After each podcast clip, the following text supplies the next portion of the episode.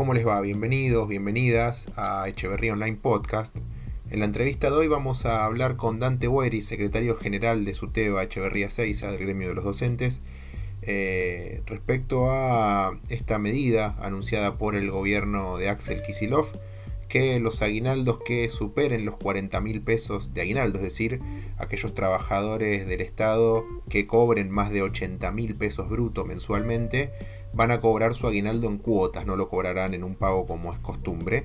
Eh, esto generó el rechazo del Frente de Unidad Docente y también nos vamos a, meter con Dante Gueri en eh, el día a día, ¿no? Cómo se está llevando en las escuelas tanto las clases, estas clases virtuales que están dando los maestros con sus alumnos y también cómo viene el reparto de alimentos en los distintos establecimientos educativos. Eh, varias familias se acercan todas las semanas a recibir bolsones y cajas de alimentos también ahí. Eh, así que nos metemos de lleno. Esto es Echeverría Online Podcast. Escuchamos la entrevista con Dante Boeri. Bien, y en esta pandemia, en esta cuarentena obligatoria que estamos viviendo en Esteban Echeverría y en toda la zona del AMBA, que seguimos todavía en una fase de cuarentena bastante estricta, Estamos en contacto con Dante Hueri, secretario general de SUTEBA Echeverría Seiza. Eh, Dante, ¿cómo estás? Bienvenido. Hola Agustín, un saludo grande, espero que andes bien. Bien, muchas gracias. Bueno, primero contame eso, ¿no? Un poquito vos, eh, ¿cómo te viene tratando esta cuarentena? ¿Cómo, ¿Cómo la venís llevando? Y la verdad que trabajando mucho, porque no solamente lo que es el recorrido de escuelas, armado de bolsones, sino también trabajando mucho con el tema del sindicato, ¿no? Porque se multiplicaron las, las, demandas de los compañeros, primero porque fue una novedad el trabajar en, condiciones eh, de pandemia, de trabajar en casa, todo lo que es el, teletrabajo, y después todo lo vinculado, el primer mes sobre todo fue muy complejo con todo lo vinculado a las licencias y todas las compañeras y compañeros que quedaron exceptuados de ir a la escuela porque eran factor de riesgo o mm. tenían menores a cargo. Así que bueno, con mucho trabajo pero también entendiendo que es necesario eh, cumplir con todo lo que va ordenando el, gobierno nacional para cuidarnos, para cuidar la vida de todas las compañeras.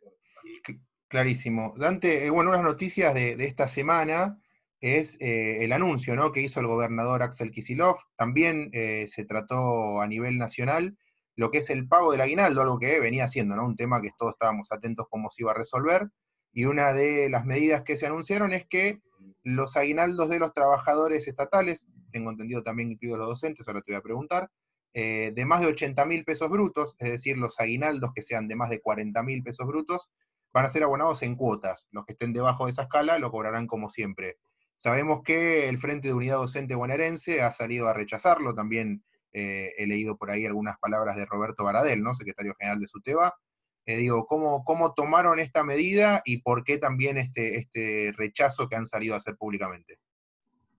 Y la verdad que nosotros tomamos esta medida como eh, incorrecta. La verdad que el gobierno tiene otros caminos para, para explorar, para tratar de hacer frente a la, a la pandemia, ¿no? a la crisis económica que se genera fruto de la pandemia, y no es tocando el aguinaldo y el salario de los trabajadores y trabajadoras, no hay duda. Nosotros ahí con mucha firmeza lo que estamos sosteniendo es que hay que abordar el impuesto a las grandes riquezas y lo que estamos diciendo es que ni el salario ni el aguinaldo se puede tocar porque tienen carácter eh, alimentario. Por ende, le estamos exigiendo tanto al gobierno nacional como al gobierno provincial que revean esta medida porque termina afectando aparte a trabajadores estatales en general, ¿no? Hmm. Que son los que están bancando la situación de, de la pandemia. Cuando digo están bancando me refiero los que están en los puestos de trabajo, tanto los docentes, los, trabajadores de la salud, los trabajadores de los distintos organismos del Estado Nacional.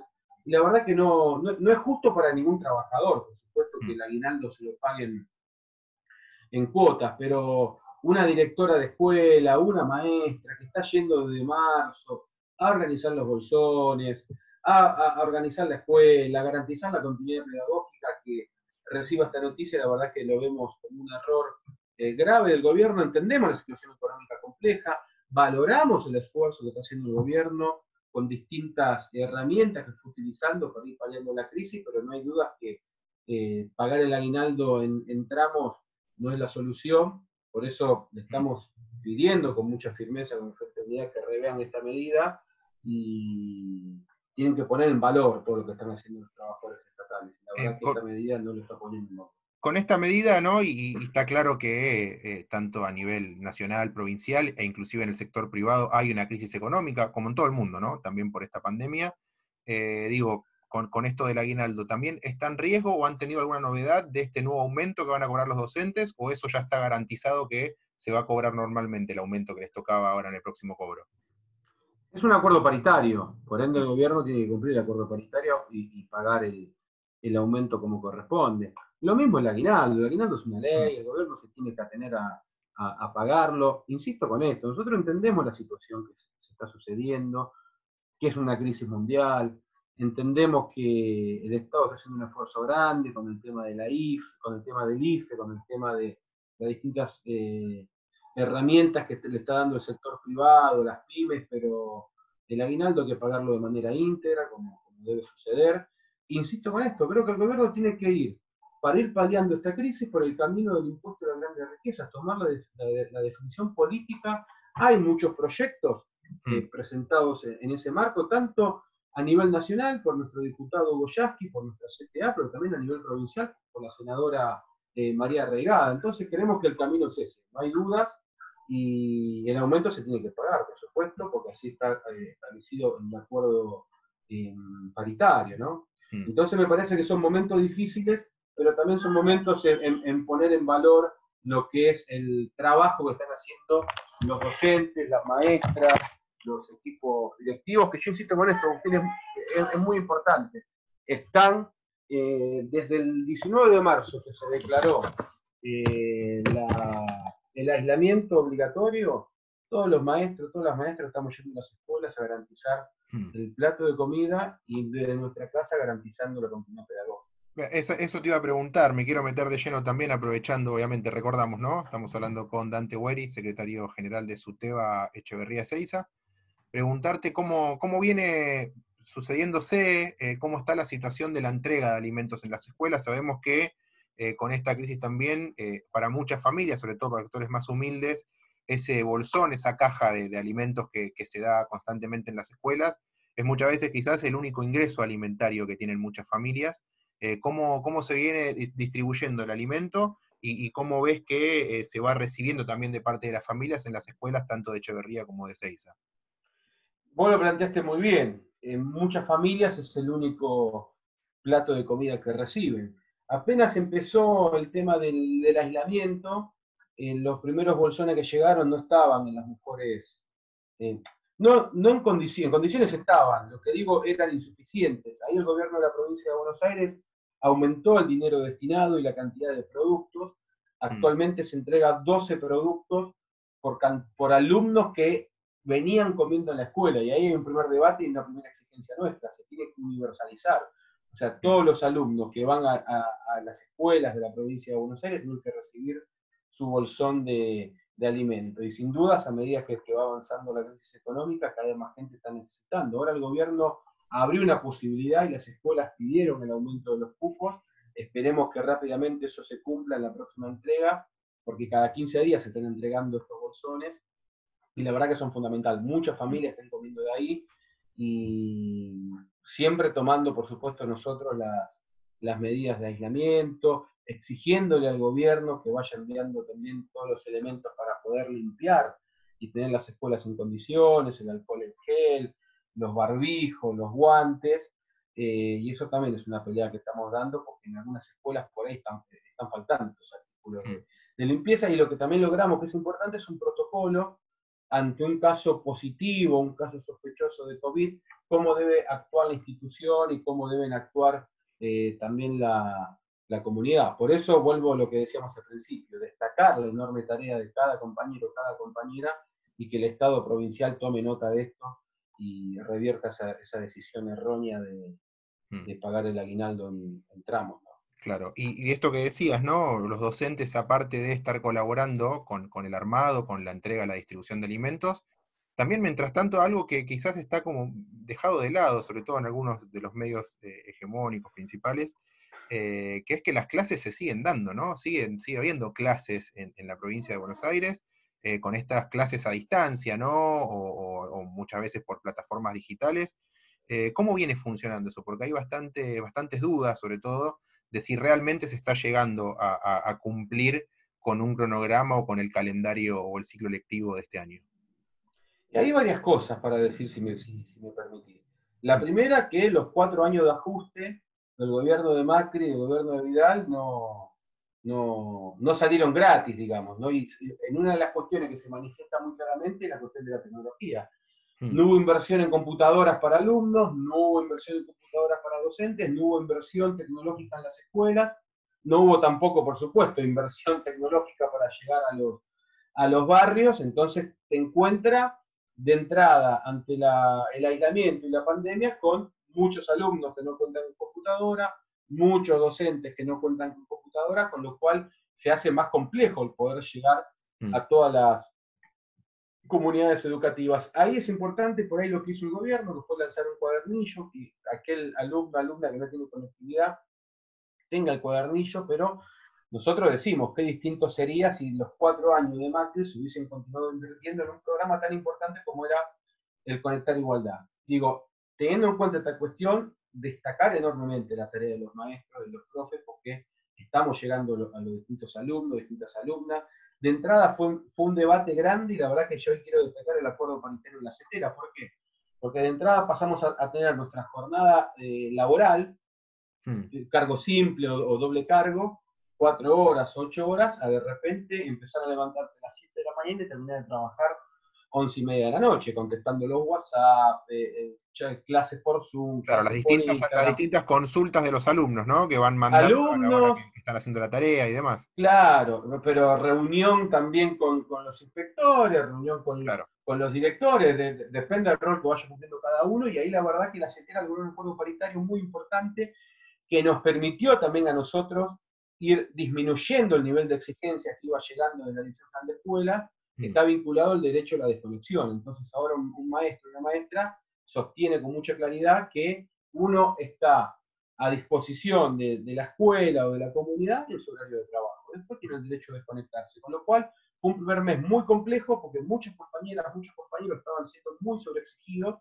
y ahora de alguna manera eso se fue regulando, se fue mejorando, y, pero por eso vuelvo a lo mismo, Agustín. Y yo comparto con vos, qué lástima que los grandes medios que tanto nos atacan cuando uno está en conflicto, no mm. pongan en valor ahora la enorme tarea que están haciendo los maestros, las maestras en todo, en todo el país, en la provincia de Buenos Aires, en Esteban Echeverría, en Ezeiza, porque la verdad que es un, trabajo enorme. La escuela pública, digo, como hizo siempre a través de su historia, en momentos muy difíciles para la patria, eh, dice presente, ya sea con el bolsón o sea con el estado de clases.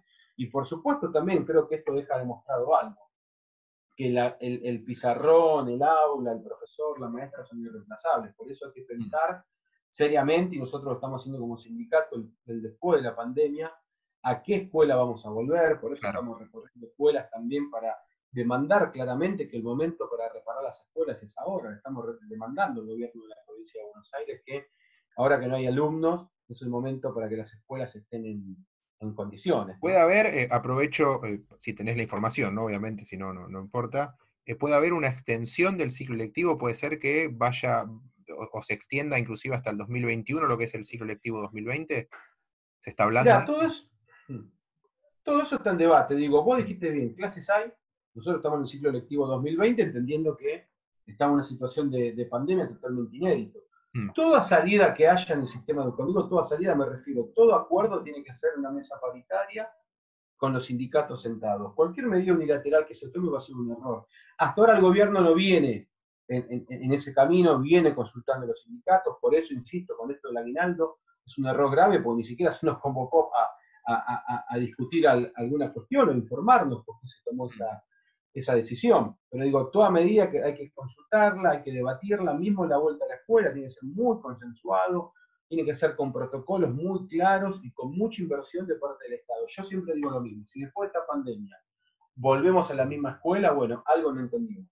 Si después de esta pandemia no, entendemos la importancia de la tecnología como una herramienta más para las clases presenciales, algo no entendimos. Si después de esta eh, pandemia no se pone en valor la tarea de los trabajadores estatales, de los maestros, las maestras, algo lo entendimos. Digo, no, no, no podemos pretender que si el día de mañana encontramos la vacuna, no discutir que todas las escuelas tengan un piso tecnológico, todos los alumnos tengan acceso a las computadoras, lo mismo los docentes. Entonces, eh, todo debate vinculado al ciclo electivo 2020-2021 hay que darlo en el marco de la mesa paritaria, pero sí destacar esto. Nosotros estamos en clases, hay un compromiso de los docentes, un compromiso enorme de las familias. Acá también hay que destacar, las familias entendieron la situación, se comprometen mucho, se comunican con la maestra, tratan de que, de que sus hijos hijas puedan terminar la, la tarea, uno lo vive también como, como padre, ¿no? Con, yo tengo hijos en, edad escolar primaria y la verdad es que nos sentamos con, sobre todo la madre, ¿no? Se sienta con, los chicos y, damos una mano para que puedan hacer la, tarea y la verdad que yo tengo que destacar que las maestras, cuando cumplió año uno de mis hijos, lo llamó la maestra. Entonces, digo, esas son las cosas que hay que poner en, discusión cuando algunos después hablan tan livianamente de la escuela pública, eh, hablan tan livianamente de los maestros, las maestras, que la verdad que están haciendo una tarea extraordinaria. Me quedo con, esa crítica hacia, hacia, algunos sectores porque eh, hemos hablado ¿no? durante muchos años, te hemos entrevistado también, eh, durante la gestión de María Eugenia Vidal, sabemos que no ha sido la mejor, ¿no? La relación de Suteba mm. con el gobierno entonces de, Vidal.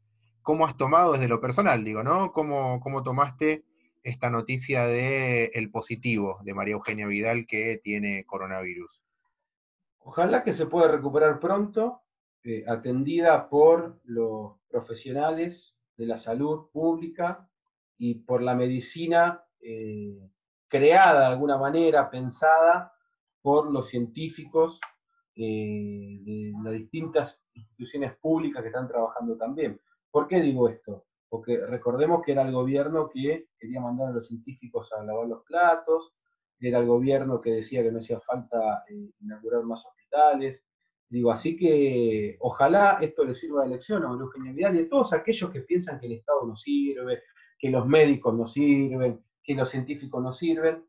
Toda esta situación tan compleja que estamos viviendo entiendan que es fundamental para un, para un país tener un Estado presente, con científicos bien pagos, con médicos bien pagos, Así que le deseamos una pronta recuperación a la gobernadora, como a todos aquellos que están lamentablemente eh, sufriendo la, enfermedad y entendiendo que cada enfermero que nos está cuidando, cada médico que nos está cuidando, cada cama de un hospital, cada científico que está ahora mientras hablamos pensando cómo hacer un medicamento, una vacuna para poder curarnos o para poder disminuir el daño de una enfermedad, está vinculado a lo público y a la inversión del Estado.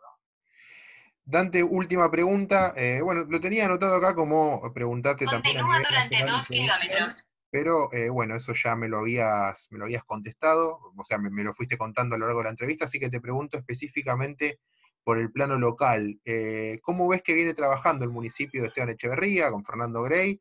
Si querés, obviamente lo hacemos extensivo también a Ezeiza, ¿no? Con Gastón Granados, recordemos que está como intendente interino Gastón Granados, que es el hijo de Alejandro Granados y el jefe de gabinete. Ustedes que tienen contacto directo ¿no? en el día a día también con las gestiones de, los municipios, eh, ¿cómo ven que se viene trabajando desde lo local eh, contra la pandemia, también desde la parte económica, desde la parte social? Digo, ¿qué, qué análisis haces de, cómo se viene manejando en los distritos este, todo este contexto tan complicado? ¿no? Yo lo primero que destaco, tanto de Grey como de Granado, que son dos intendentes que están presentes. Vos los ves permanentemente en el territorio, trabajando, en el tema educativo, la verdad que no nos podemos quejar, porque hay obras en, estos momentos que está haciendo tanto en Echeverría como en Ezeiza, que nosotros damos un recorrido de, escuelas, que las está bancando el, municipio y eso lo valoramos mucho. Se está haciendo un esfuerzo grande por llegar a cada familia con respecto al tema de, los alimentos. Por supuesto que falta, ¿no? Seguramente debe faltar.